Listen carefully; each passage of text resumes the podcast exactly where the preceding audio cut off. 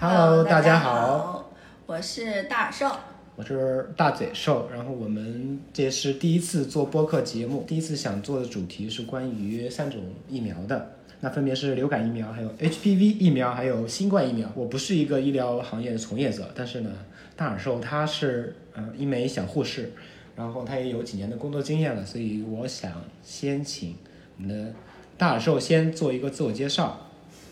大家好，我是大耳兽。啊，其实我是一名小护士啦。你工作几年了？我工作一五年到现在六年了。六年，所以是一直是一个护士。对。然后从住院部做到门诊，基本上内外妇儿各个主要的大的科室都是去过的，所以不能说是一名很资深的护士，但是一名小护士也算是比较。呃，怎么讲？比较资深的了，对吧？已经六年了，还是懂点东西的。所以在 所以六年这个工作的时间长度，在护士这个行业里讲是算是一个资深的，还是说呃中等的，还是？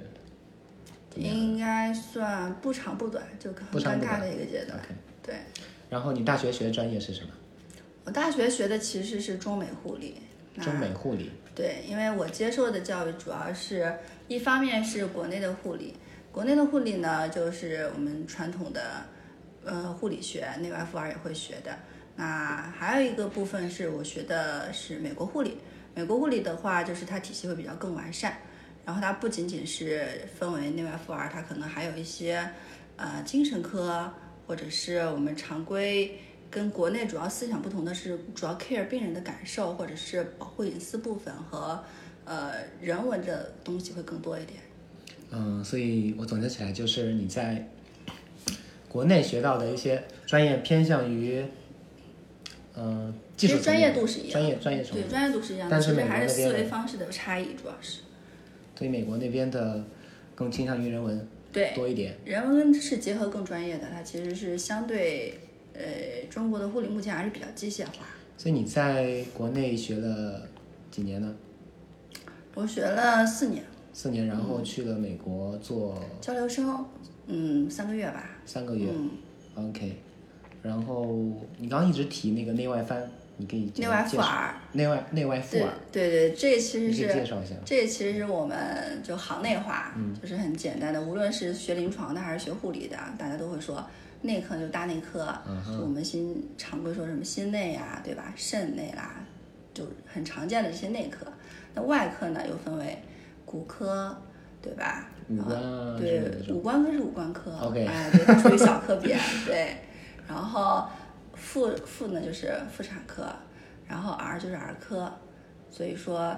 其实妇产科它又分为妇科和产科啊，就是内外妇儿。对，这基本上涵盖了整个人体常见病的一些分类。我刚我刚刚听成内外翻儿，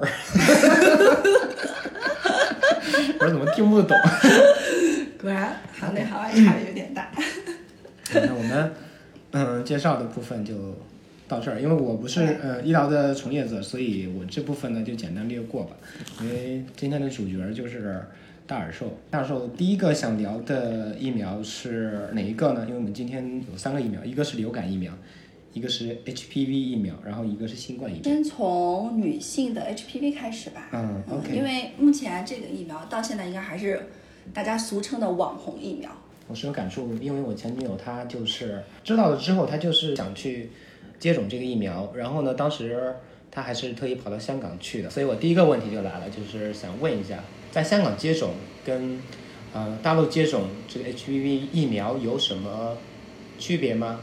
没有的，实际上它是没有的，因为目前全球 HPV 疫苗进口的只有一个厂家，是默沙东公司的。那默沙东旗下有很多疫苗，那其中它 HPV 目前进口的只有这一家，国产的只有两家的。我们常规说的四价 HPV 疫苗和九价的 HPV 疫苗全是默沙东的。那为什么很多人都去香港打疫苗呢？嗯，哎，我已经经历了太多太多的人跟我说，哦，那我要么去香港打吧。我说为什么呢？因为他年龄是在大陆是受限的。所以大陆的年龄大陆的酒驾的年龄是十六岁到二十六岁，那四价的呢，之前也是呃十六岁，现在的扩展到了九岁到四十五周岁。所以这样就会让很多已婚的或者甚至已孕的，那已经超过二十六周岁，他们还想接种酒驾。为什么要打酒驾呢？因为酒驾含有的含有的是九种基因型，嗯啊，四价是四种。那大家就说，既然打了，为什么不打更多的保护基因型？所以大家会说，哦，那香港不限制年龄，那我们就去香港打吧。四价的在于大陆的这样的一个呃价格的范围是多少？目前四价的价格大概应该是四千左右。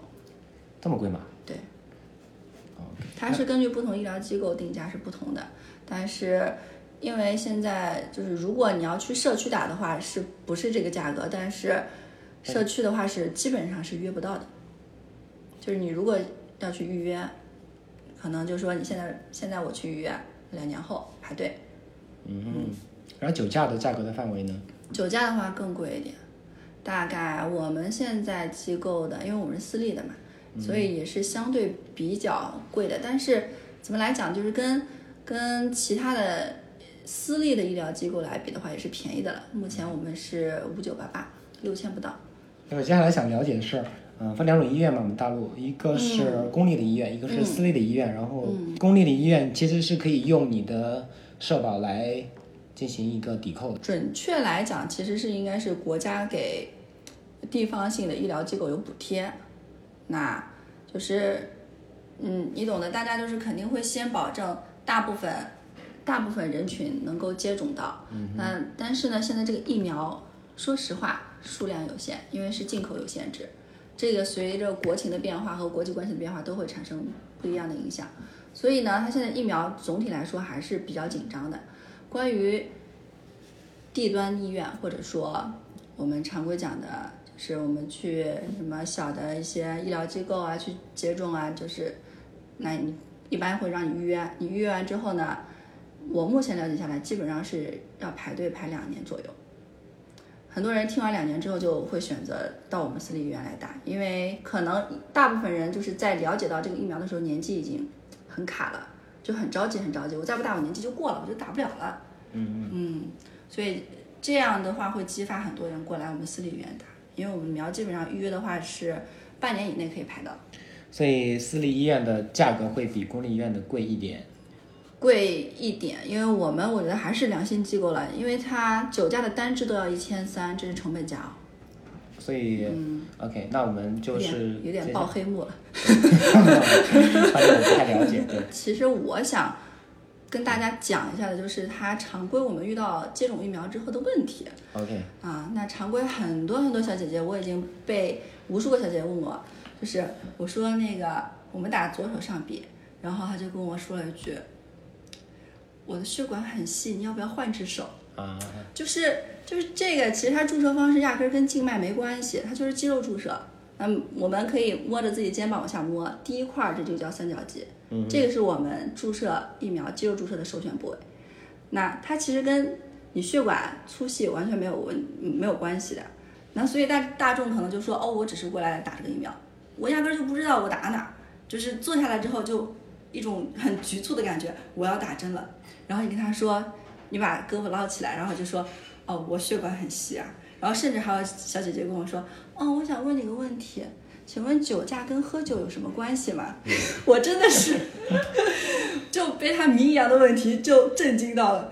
喝酒，你理解的是哪个酒啊？这是谐音梗，酒驾。OK，他可能来之前觉得打完这个酒驾疫苗，就是以后喝酒开车就不会再查出来了。对 maybe maybe all right，但是说实话，这个酒驾疫苗它它的一个培养基还真的是酒酵母，酿酒酵母，是它真的是酿酒酵母。所以它里面会有酒精吗？还是怎么样？没有酒精，它是酿酿酒酵母的一个培养基，就是把啊 HPV 的一个病毒放在这个培养基上去培养，它是这样培养出来的，所以它的环境就是有酵母的。那所以说打的时候，有的人可能会有一点打完之后会有头晕呀，对吧？这是一些不良的反应。对，会有一些常见的不良反应。然后还有就是，我觉得想告诉大家的就是，疫苗注射其实呃，它是一个防患于未然的一个必要途径。为什么大家都打 HPV 呢？因为它主要在女性这块发病率最高的就是一个宫颈癌，宫颈癌的最大的致病菌就是 HPV 病毒。所以说，我们现在国家女性的首呃宫颈癌癌症应该是在排在第二位，所以基本上患病的，就是相对于男性来讲，女性对于这个危害承受的痛苦会多出很多。所以为什么很多小哥哥也会过来陪自己的女朋友过来打疫苗？嗯，他们用一种很网络的语言就会说，给你最好的保护，从 HPV 开始。所以这也是你们在宣传 HPV 疫苗的一个广告词，对？也不是啦，其实它就是，呃，主要还是患病率比较高，而且就是一旦就是得到这个的话，基本上子宫拿掉的几率会比较高。那 HPV 的接种周期呢，目前临床数据下来的话是十年保护期。目前大家也没有说，因为它这个疫苗还是比较新，就没有说负重的，就是说我哎，我假如说那个我十年前接种了一个四价，哎，我十年后是不是再去接种一次啊？目前还没有，因为它这个疫苗比较新，然后临床数据做出来的话，就是单个周期就可以了，因为它是三针嘛。三针其实培养下来的话，它对它三针东西是一样的，要打三次，对它只是分为三次去接种，所以它的一个免疫应答反应会更强。就是三中三针接完之后，你这个身体内的抗体已经达到达到了峰值，就是最好的效果。对，所以基本上没有负重的原因，就三针打完就结束。第一针打完，然后间隔多久要打第二针？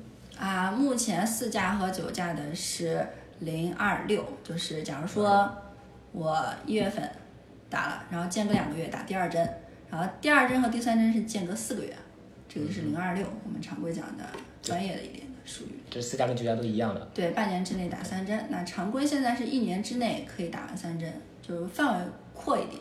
如果最好在自己有时间的情况下，最好还是按照那个它的接种周期过来。HPV 疫苗关于男性他也可以接种，对吗？男性是可以接种的，但是中国大陆是不可以的，在香港是 OK 的。为什么？我目前理解的，就虽然说没有什么公文说就是官方没有什么政策发布限制对种，对，但是现在基本上就是主要还是一个数数目的一个有限度吧。就是量不够。对，一个是不够，另外一个呢是男性打完这个疫苗之后呢，就是这个致病菌对于男性的这个患病率相对而言，那我可以这么理解说，危害男性小的，男性接种是没有什么必要的，是吗必要性没有女性高。？OK，啊、就假如说女性接种的必要性是百分之九十，那男性可能只有百分之二十或者是十左右，就很低很低。那 就是我想问一个问题，就比方说我是一个男性，然后我我去医院里说我要接种 HPV 疫苗，嗯，那医院接不接我？如果他在有疫苗的情况下，他会不会给你对？不会，为什么？疫苗有限，有大批的小姐姐还在等着没排上队呢。就算他有，他也不会对给男给男性接种。对，他会给你什么理由啊？他会给你合理的解释，就是呃，你接种这个疫苗没有必要性，嗯他不建议你接种。不建议接种。如果我强制要求他接种呢？嗯，不大会，他会拒绝你。好吧，嗯，还是会拒绝你的。还有一个问题就是，因为现在就是大家都比较 open，所以有时候可能说，什么什么什么？就真的真的是真的是有相关的，因为就是就性行为稍微比较早一点啊，或者是很小就有过性行为了，这是很常见的。这特别是在欧美国家或者是一些留学生回来的时候，我见了很多的，十几岁就有第一次了。关于性伴侣这块的话，他其实是完全不知道对方是否有 HPV 感染的，这个是基本上没有办法知道的事情。然后会有一些女孩子问我，她说：“那我怎么这么年轻，怎么就宫颈出现问题了？”那其实我临床上也是遇到一些小姐姐，可能只是十几岁有第一次，有第一次性行为，那可能现在也就是二十出头，可能也不大，但是宫颈已经出问题了。因为 HPV 其实有好几十种，它的基因型是超超多的。那常规我们做检查会，我们叫一个宫颈刮片，然后做出来之后会验出，如果你有阳性的话，是可以验出来是哪哪一型哪一型哪一型是阳性的，而哪些哪些哪些是阴性的，都会有报告你。指的这个报告是你是检查你特意去医院来做这个 HPV 的检查，对的，而不是说，比方说我每年都有一个身体的例行的检查，这个是查不到的，是吗？呃，但是目前体检已婚女性的都是有这个的，呃，就是都是有刮片检查和 HPV 检查的。已婚女性会在是呃每年的常规检查的时候常规体检里加入这个，对的，但是没有结婚的就不会给你加入这个。如果你去医院每年因为如果你还是处女的话，别人不会把东西放进去的。，OK。嗯，因为它取样的话是蛮长的一个管子要伸进去。我觉得你刚刚漏了一个很重要的点，就是说 HPV 会跟性行为有关系，是因为它会通过性行为来传播。对 OK，也算是个常识，我觉得大家可能也不可能不不不，我就不知道你。就不知道是吧？OK，好，那我漏了一句哎。，那那如果说呃，真的是通过性行为传播的，那其实男方那一面也是肯定是患有了这种 A P H P V 的病毒。对的，。对的，如果通过子宫刮片的这种形式来检测出来女性有 H，它叫宫颈刮片。宫颈刮片，OK，宫颈刮片，然后检查出来女性患有呃 HPV，这种一定是通过性行为来传播的。不一定。还有什么其他的途径吗？如果你去游泳啊，它只要是有黏膜的接触都是会发生的，因为它主要是一个体液的一个传播，它在那个空气中的存活率是极低的。那我有一个疑问，像这种性行为，因为我们因为男性阴茎也是露在外面的，嗯那它为什么就是会传播？的确，因为你也说了，就如果这个病毒暴露在空气里面，它就会会死掉。嗯，性行为为什么会传播呢？我我们来呃举个例子，就是说一个男性的生殖器它完全暴露在了空气里面，就啊就算他患有 HPV，那他跟一个女性发生性行为，他会传播给他吗？他传播给他的情前提一定是他感染了 HPV。嗯，我们一个前提条件就是说他肯确认他感染了，但是呢对，但是呢，他的阴茎是百分之百的表面完全暴露在外面的情况下，我说的这个感染的话，它已经肯定是在皮下已经生长了的。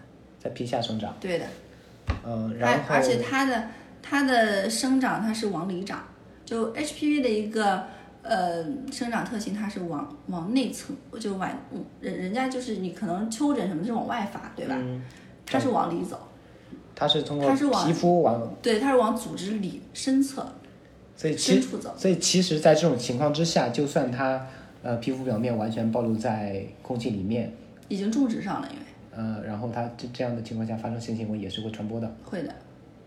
HPV 疫苗，你还有什么要补充的吗？HPV 疫苗的话，嗯目前就是一个接种途径，想告诉大家。还有，哎，我前面是不是没讲完啊？嗯我前面是不是没讲完关于女性 HPV 的检查的这块儿？你只讲了一种检查的方式。对，因为有的人就是有的小姐姐可能说，哦，那我每年去医院做体检，哦，我前几年我自己查出来过，我几项几项是阳性的，我还要打吗？你还要打，为什么？因为你是易感人群，而且你已经感染过了，你感染过，你再被感染的几率是更高的。嗯，但是还有一个原因就是，我们接种的 HPV 疫苗是有两个高危型的，就呃四价的是两个高危型的，还有再加上两个低危型的。那两个高危为什么是高危呢？因为它就是宫颈癌高发的两个两款，就是只要一查宫颈癌，哦，病理做出来，呃，就是这两个定制菌在里面。那所以说一定要该打的打，该 cover 就是我可能感染的是七八九，那那我其实今天接种的是高危部分和另外两个我没有感染过的，那我接种了之后，我就可以保护这四种。从哪个角度去理解这件事情，就是可能说我要先把传染病的这块儿稍微讲一下，一个就是传染源、传播途径、易感人群，这是一条链，嗯对吧？那我们常规切断途径从哪儿？第一是传染源和接触途径和传播途径。如果这个传染源到传播途径这块儿切断了，传不了了，对吧？那这儿如果没切断，那传播途径有了，好了，假如说是飞沫或者或者刚刚我们讲接触，那到下面这个受害者的时候，那我为什么要对吧？先有保护措施，然后再进行一些对吧？不可言喻的行为之后，这这个就属于易感人群的一个保护下，我忽然想到一个问题，明白了？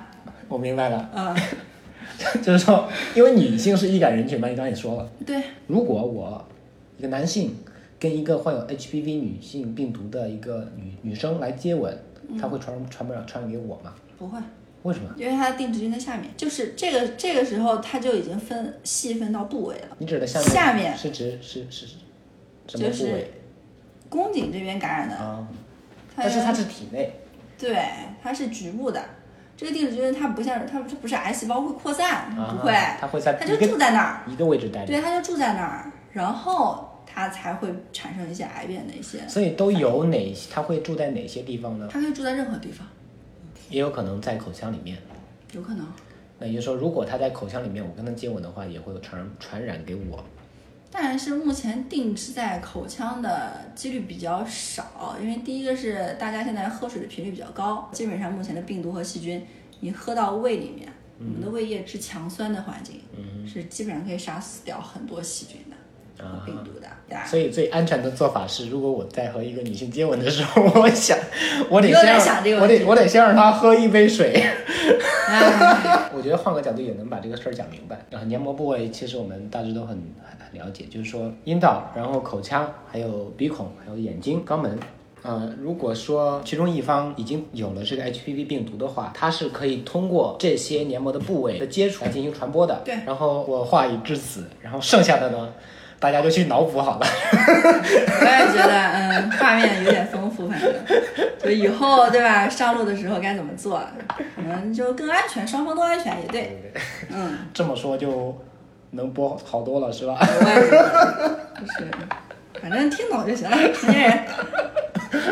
所以这个 H HPV 你还有什么要补充的吗？HPV 目前讲就就这些吧，看反馈吧。如果大家还有什么别的问题可以问，可以在留言区告诉我们。嗯对的，所以接下来一个，你流感疫苗跟新冠疫苗，你想先聊哪个流感吧，？OK，流感疫苗，因为嗯，呃，so 我们也是先从对你在工作中遇到的一些比较有趣的一些问题来开始，所以你在工作中都会遇到哪些接种人群向你提问的问题？你觉得非常好玩，非常有必要的去给大家做一个这样的科普呢？嗯，我觉得可以先跟大家分享就一个故事来说明一些什么问题呢？因为现在大家都很喜欢健身，对吧？嗯很喜欢健身，然后很多人就是说，啊，我过来打疫苗，然后我再跟他讲宣教，他就先先问，我今天打完疫苗还能不能运动啊？我说我说那对吧？因为我们常规会建议他以休养为主，那因为打完疫苗之后，你的免疫力是比较一个就是需求量会更高，所以你免疫力会相对下降的一个过程。如果你在这个过程中去做一些强力的这种运动啊，它其实会更加消耗型的一个活动，它会把你的免疫力降得更低，所以那你的副反应可能就表现出来的会更明显或者更强烈，你的不适感会就就会觉得，哎呦，我怎么打完疫苗之后这么难受？所以说，我们一般会建议他说，日常活动是没有问题的，有氧也可以做一点的。如果说大剂量的无氧和这种，就是我今天一定要达到是一个什么目标，那这个活动我们还是建议你今天取消的。就有一位大哥进来了之后就跟我说，嗯、我今天那个打完疫苗还能打还能运动吗？我就问他，我说你这今天做什么运动？哦，我每天十公里的，呃，游游泳一小时，呃，还要那个呃拉拉什么哑铃啊这种，呃都要端一端的。我这一听，我说运动量挺大呀，我说身体挺好的。然后他说，嗯，你就跟我说能不能能不能那个能不能行就行了，就可能是一个北方爷们儿。然后我就跟他这么心平气和的讲完这些常规的注意要素之后，他就说，哎呀，那你这意思是我不能打啦？我说我没有说你不能打，我说你可以调整一下你的活动剂量，然后或者是你的活动幅度都可以。然后他就说，哎，我不想打这玩意儿，这我老婆非得逼着我过来打，就就就完全就是自己一个受害者的这种角度过来的。我对我我就我在这边，我就我说那您今天是打还是不打呢？然后他说，哎呀，烦死了，嗯、打吧打吧，不打回家又要白眼麻了。有有的人就是在不了解疫苗的情况下就过来，就还有一个就是可能什么家庭任务啊这种，有这种角色过来，我就觉得蛮好笑的。就是其实大家对疫苗的这个恐惧感，我觉得可能会说大于当当疾病当当疾病真正来找到你身上的时候那种感觉，因为呃，就是一句谚语，就是不见棺材不落泪。你在没有接受到最坏的情况下，或没有感受到最坏的情况发生的时候，其实很很多人就会觉得那无所谓啊，都可以。呃，总结一句话来讲，就是说大家对于疫苗的认知度。认知度是对比较低的。有高低的不同，或者有对，我觉得大众还是比较低的，因为因为我觉得基本上这种就是我们也平时有工作群嘛，就是我们一推出来，今年不是又推了一个叫带状疱疹疫苗，然后就刚一推出来，然后我们就会说先有个员工价啊什么的，很多医务人员都会带自己的，就是推动自己身边的朋友啊、家人啊，都马上过来接种。一旦有这种疫苗，大家都会说，哎呦。我们但我们现在是已经是高风险人群了啊，我们要抓紧时间把它接种上。对，这种保护意识是不一样的。那如果说大众的话，就其实可能是说，哎，我没个头头痛脑热的，我往医院去什么去啊？这不忌讳嘛，对吧？大家可能会有这样的想法。然后，那其实疫苗呢，还是最好的一个呃保护自己的一个大前提。因为如果说有疫苗的话，包括乙肝疫苗啊，现在成人打的乙肝疫苗、甲肝疫苗。然后女性打的 HPV，然后流感疫苗，啊，新冠是新上的，然后还有我们常见的一个就是刚退的带状疱疹疫苗。其实这几种疾病呢，对于对于我们它适龄的接种年龄的人来说，它都是一个很好的一个保护作用。对，非常有必要。很有必要。对。你刚提到了流感疫苗的一个呃呃接种人群的一个年龄的一个问题。所以它适用的年龄或者说易感染的一个人群是易感人群对吗？对，是什么年龄区间？其实流感疫苗它对于年纪的分化没有像九价和四价这么明显。HPV。对的，它不像 HPV 这么明显。那一个原因呢，就是它这个流感它不分年纪。就是六个月以上的儿童。对的，六个月以上，因为为什么要六个月呢？因为六个月以内，基本上我们会坚持说母乳喂养。那他在这六个月之内的话，所有的免疫力或者免疫球蛋白可以通过母乳接收到。而且还有一个原因就是，他这个时候他其实他免疫免疫系统并不完善。我们也不建议他在这个时间去接种疫苗。比如说，这个六个月以下的小 baby 还没有建立起自己的防，对他没有自己的体质，还不完善，那你打了之后都说不清楚的。这个事情目前没有数据去做这么小 baby 的这种嗯临床的测试，临床测试，所以我们一般是不建议。明白。流感跟普通感冒的区别有什么区别吗？区别还是蛮大的，就是常规来讲，我们讲的感冒可能就会说鼻塞呀，对吧？流鼻涕，然后有时候会有头痛、发烧，对发烧这种感觉，咽喉痛，对咽喉痛，它其实更主要的表现为一个上呼吸道感染的一个症状，嗯，对吧？然后那就我们可以刚刚就描述的就是鼻子一个不舒服，喉咙一个不舒服，好头痛一个不舒服，那流感呢？他得了之后，他虽然有些表现跟感冒是一样的，但他最大的区别就是他会有一个全身的酸痛、肌肉酸痛感。那酸痛感为什么会产生呢？还有他为什么会说大家会说一定要打流感疫苗？怎么没有人说什么感冒感冒又去打疫苗的？没有，不知道大家清楚不清楚？其实，在上一年新冠病毒爆发之前，美国是一个甲流大爆发。而且还有一四年还是一五年，有一个那那那那篇报告大概就是呃一个老丈人得了一个流感，然后最后变成监护室，然后到重症这块儿治疗的一个过程。他主要就是因为他虽然说是一个前期表现是一个感冒，但他后面呢它是全身性的一个系统的疾病，它会引发呼衰，它的就是引发呼衰的几率会非常高。那所以为什么就一五年那篇文章到最后他还是要去有氧舱，就高压有氧舱去吸氧，因为这个时候就就肺功能就完全已经在透支的过程中，对他身体各个器官都会受到损害。对的，而且关键就是致死率高。哦，OK，所以它不能单一的归为它就是个感冒。嗯，所以为什么就是大家会说流感，而且它的传播途径就是飞沫传播，特别是在一个秋冬季和一个。呃，冬春的一个交替的季节的时候，然后大家就会很明显的，你会发现这个四甲医院，哇，急诊的那边反正都是头疼脑热的、流鼻涕的这种人。然后就这，它会有一个季节性，就我们会说，为什么接种疫苗最好的季节是放在从九月份开始，到第二年的三月份这个阶段，你指的是流感疫苗特流感疫苗对流感疫苗，九月到三月。对嗯是最佳接种时间。关于流感疫苗，它有哪些类型？这些类型有什么差异？目前只有两个类型，一个是三价，一个是四价。那呃，中文来讲呢，就是甲流、乙流，然后英文来讲就是 flu A、flu B。啊常规我们临床检测呢，就是呃怎么见验证，就是说，哎，我过来检查了，怎么就说我是个流感呢？就是也是做这个检查做出来的，就是鼻子里插个烟纸子，跟那个新冠一样的。这样插咽拭子，哦，一验，哦，flu A 阳性还是 flu B 阳性，就出来了，就是你是甲流还是乙流。那三价现在跟四价的主要区别是什么？就是四价多一个 flu B 的基因型，然后三价是两个 flu A 一个 flu B，四价是两个 A 两个 B。所以四价的防御的范围会更全一点。只是全一个基因型了，就是也一样的。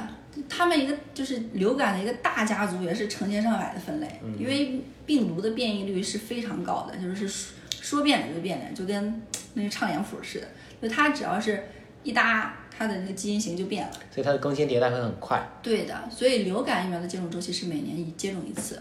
然后它就是打一针就 OK 了。呃，这个要分，要分为什么要分呢？因为主要分在三岁以下的小朋友，三岁以下小朋友的小流感是呃分两针，对，因为第一个是小朋友的免疫应答不够完善，然后第二个呢就是这样的一个加强接种，它的剂量不能太高，因为小朋友肌肉很少，嗯，哎，就你去看三岁以下小朋友基本上没有什么肌肉的，就是你会觉得啊，这个那它的一个剂量也是很少的，只有零点二五。那成人的剂量就是零点五，是不明显不一样。这个疫苗是要通过肌肉的注射，然后然后通过肌肉的免疫的把它分解掉。对，它是免疫的。OK，就我我们会讲，就是它把这个病毒种在你的肌肉里，然后你肌肉里以它为一个局部反应，然后开始产生免抗体，然后免疫拿完之后，它就开始在你全身运输过来了。对，懂了。等你再接触这个病毒的时候，哦，它马上就把它抓住了。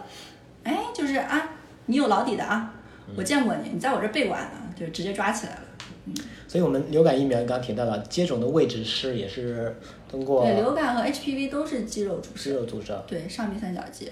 小朋友的话，我们有时候三岁以下的我们是打大腿的。嗯，屁股？呃，不不不不不不，现在屁股不不大结实，因为屁股上没有没有肌肉。因为我们讲是小朋友屁股上有一个东西叫做坐骨神经啊哈，啊，就是之前早年间可能就是没有那么多数据支持的时候，他说：“哎呦，那为什么打臀大肌啊？因为它肌肉块大呀，代谢快呀，对吧？你说我这小胳膊跟人屁股能比吗？嗯，屁股上臀大肌这么大一块肌肉，小胳膊扭不过大屁股。呃，是的，但是后来就发现，就这样呢，会有一个接种失误的，就是有个坐骨神经，呃如果你扎到那个神经上，会影响小朋友发育的。这个是因为神经细胞是不可逆的，就是这个一旦发生错误，就我们叫做临床事故了。对，所以现在基本上还会调整小朋友的肌肉注射会调整为啊、呃上臂和大腿的外侧三外侧就是有肌肉的地方，对的。只有这种接接种的方式，它没有这种喷射啊或者其他的之类的，是吗？或者说喷剂木，嗯，今年辉瑞是刚上了一个疾控，刚刚引进过来，但是它喷射是喷到哪里？喷到鼻腔里面？鼻腔里，鼻腔里各一半，然后那个我还去参加培训了，当时它这，但是这个疫苗呢，就是，嗯，虽然就是他们大家宣传的，因为疫苗其实也属于一种商品，嗯就是啊，商家呢给我们宣传册就是说，嗯、免疫力覆盖大概是百分之九十九点九这种，但是可能会说就跟那个避孕套的 防御效果一样，牛掰，是吧？果然融会贯通啊！为自己鼓掌，鼓个掌。我东西学砸了。哎，哦，也对哦，您继续。也对。然后后来呢，就是，但是现在这个疫苗还没有推广开来，就是今年就是可能说只是在试运行，但大众可能说明年可能会相对好一点。大众还接触不到，对，因为刚刚疾控才接到这个苗，啊、但推广率目前估计市场反应什么的，还是没有肌肉注射好。但是像你们医护人员会接触接触到这种喷射的接种的方式，对吗？医护人员的话对啊，我们肯定是先培训的，肯定是厂家给我们培训，疾控中心给我们培训，，OK。培训完之后，然后我们才能有证才能去接种。所以我们接下来想了解的是，呃，流感疫苗有哪些过敏的人群要考虑，就说不能接种的问题吗？嗯，第一个呢就是呃，关于蛋白质，就是蛋白过敏，我们叫做鸡蛋蛋白过敏，因为因为我刚刚也看了一下资料，说是流感疫苗有一些是通过一些鸡蛋的，来培培养基出来的对，主要是因为它的培养基是从鸡蛋胚里面培养出来的。所以它含有这种鸡蛋的一些过敏源在里面。对，会有过敏源在里面。如果你鸡蛋过敏的话，我们其实是不建议你接种的。嗯，因为大家其实会发现，为什么会大家选的这个培养基，其实很很 common，就是我们会讲，就是很常规化的东西。就无论是酿酒酵母也好，或者是鸡蛋也好，其实基本上大家对这两种东西过敏的人群是很少很少的。嗯，就是大家会选一种过致敏性最低的一个培养基作为来培养它，或者是稳定性更好一点才来选择的。这些东西都是需要前期数据，它不会说就找一个什么花粉，对，大家就是免，现在基本上粉尘螨过敏的，我觉得就是还是蛮多的。我明白了。嗯，一个是鸡蛋，另外一个就是孕妇或者是备孕的妈妈。今年我在接种途经很多，就是我说啊，那我现在备孕阶段，就备孕了，我就不知道我哪天怀孕，嗯，对不对？对呀、然后，那我现在过来接种会不会存在一个风险在里面？然后那，我们就说，其实我们还是建议，就是你打完疫苗之后，你就算你备孕状态，还是要间隔一个月，就是价格一个月再去怀孕，对对对，再进入这个你之前的流程在里面，为因为因为常规来讲，我们产生免疫应答就是流感的，大概应该是十天左右，就你十天左右就基本上产生可以产生抗体了，对，它在你体内产生的这个免疫应答已经完成了。需要一个周期。对，需要十天左右呢。我们常规，那有的人可能早一点，有的人可能晚一点，那我们可能就是安全起见说两两周。那另外两周做什么呢？稳定期。稳定期就是观测一下。对，就稳定期，你你这个疫苗就完完全全在你身体里已经代谢结束了，就不大存在它的一个风也就是说。一个月之内已经可以百分之百的保证它已经足够产生了抗体了，任何临床百分之百现在还是不敢说。这是百分之九十九点九。我们还是 保持一个严谨性，好吧？就保持一个严谨性，像那个建议杜蕾斯一样。最好啊，对的。哎，人啊，就是很，因为它是动态的，没办法，就是谜一样的存在着。我明白，哎不能把话说死。哎，对对对对对，所以毕竟是你还有什么活物嘛。？OK，嗯所以还有什么要补充的吗？那个流感疫苗？啊，没有了。嗯，那我们接下来就向大家谈一谈这个新冠疫苗好了。哎，新冠啊，干嘛叹气啊？因为我先问一下，你接种了吗？我没有。你没有，为什么？因为它属于呃疫苗培养，其实是有一个我们叫做临床临床实验阶段。那其实现在推出来的疫苗临床实验还没有完全结束，也就是说还在还在测试的阶段。对还在测试的阶段。然后但是呢，基本上过了第二检第二道检测之后，就基本上能证明它是可以安全接种的。但是我们第三期的临床实验阶段才能完完全全去反推说，哦，你是 OK 的，我才能贴这个标。也就是说所，以现在呢，你去包括去签这个接种新冠疫苗的一个同意书，上面就是有句话叫做紧急接种阶段。嗯，所以也是欠了一个风险的一个告知书。对的，所以我可以这么理解，就是说，嗯，虽然我们国家在呃新冠疫苗的宣传上面已经呃明显的标出来说，高风险人群优先接种，就是、意思是医护人员或者说一些海关的护人优秀人员员、物流啊，对对吧？优先接种。是，但是你考虑到它的风险性，就是说它嗯还处于第一第一阶段的，对我我我的考虑其实不是在于它的风险性，我对我们自己研发的疫苗还是很有信心的。嗯，然后主要是我个人的身体原因，对这个您在备孕，我不是，因为我是过敏体质，哦，因为我是过敏体质，哎，你对 OK？那新对，因为呃过敏体质其实也能称之为什么，就说就是说有点免疫力低下，嗯，就是它不完善，就为什么会过敏的致敏性这么多呢？就是我的免疫体系不是很完善。免疫系统不对完善，就说难听点儿就叫免疫缺陷，但是说好听一点儿就是过敏、过激反应，啊啊，我懂了。那意思就是，如果说我身边也有这种，它不稳定性高一点。我身边也有这种对花粉过敏啊，对各种东西过敏的一些人，所以我可以换个角度来理解，就是说他的免疫系统没那么完善，哎，不能说不完善吧，反正就是就是没有我完善。比方说他对花粉过敏，对相对体质来讲，他是没你好的。哦，嗯 OK，嗯，就我跟你讲，就没你身体好，对吧？啊，谢谢谢谢谢谢。哎，非得让我承认这样一个事实，太难了，我们聊到哪儿了来着？新冠呀！我记得我们医疗机构接种的都是北京生物的，一个是北京生物，一个是科兴。就这两种，对的，然后目前我同事打下来的呢，感觉就是有饥饿感的一个，饥饿感，对这只是什么？他打完之后就很饿吗？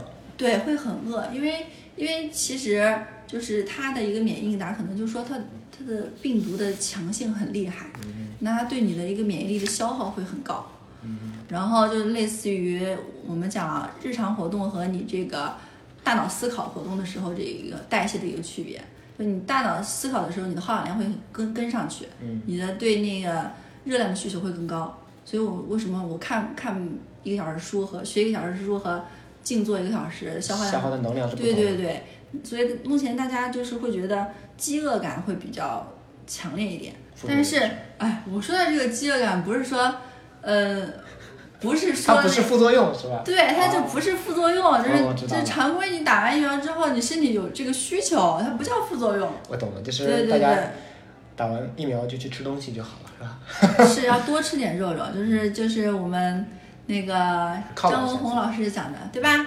蛋白质一定要吃的呀，对吧？每天一个蛋不要少的呀，哎，犒劳一下自己。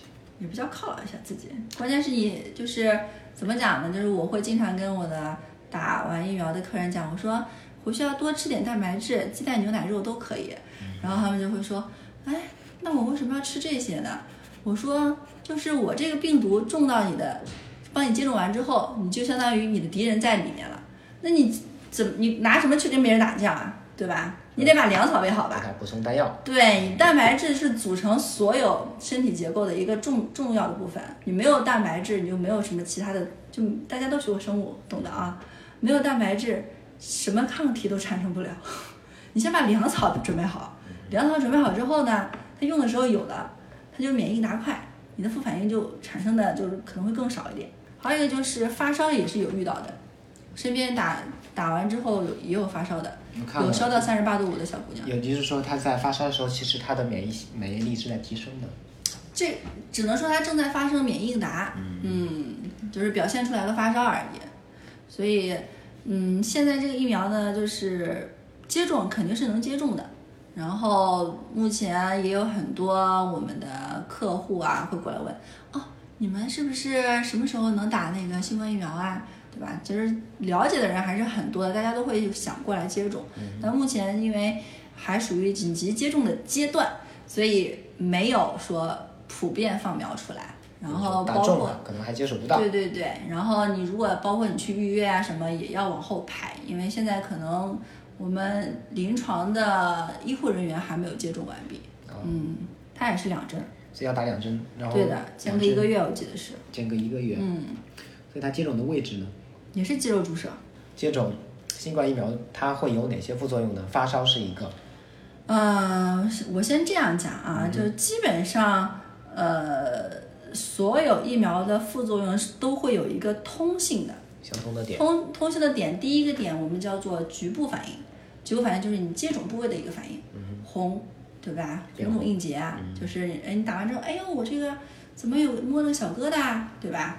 哎，然后摸起来肿肿的、胀胀的，然后又摸，哎呦还能摸出形状，哎，就是这个是它很正常的一个反应。蚊子叮了似的，起了个包。它比蚊子叮要厉害，哦它其实肿的比那个蚊子叮要厉害。然后这个我们叫局部反应，红肿硬结。那有的人可能会说，肌肉力量比较差一点的人，就是说，哎呀，我很明显，我这儿这儿就打完第二天、第三天就给我们打电话，哎呀，我这胳膊不对了，就是下面你看都红的可厉害了，然后就吓得不行。然后我们就说，哎，那你这个红的大概面积有多少啊？然后他说，哦，就大概两三公分。我说那很正常的，就是两三公分基本上是你接种完之后常规会出现的。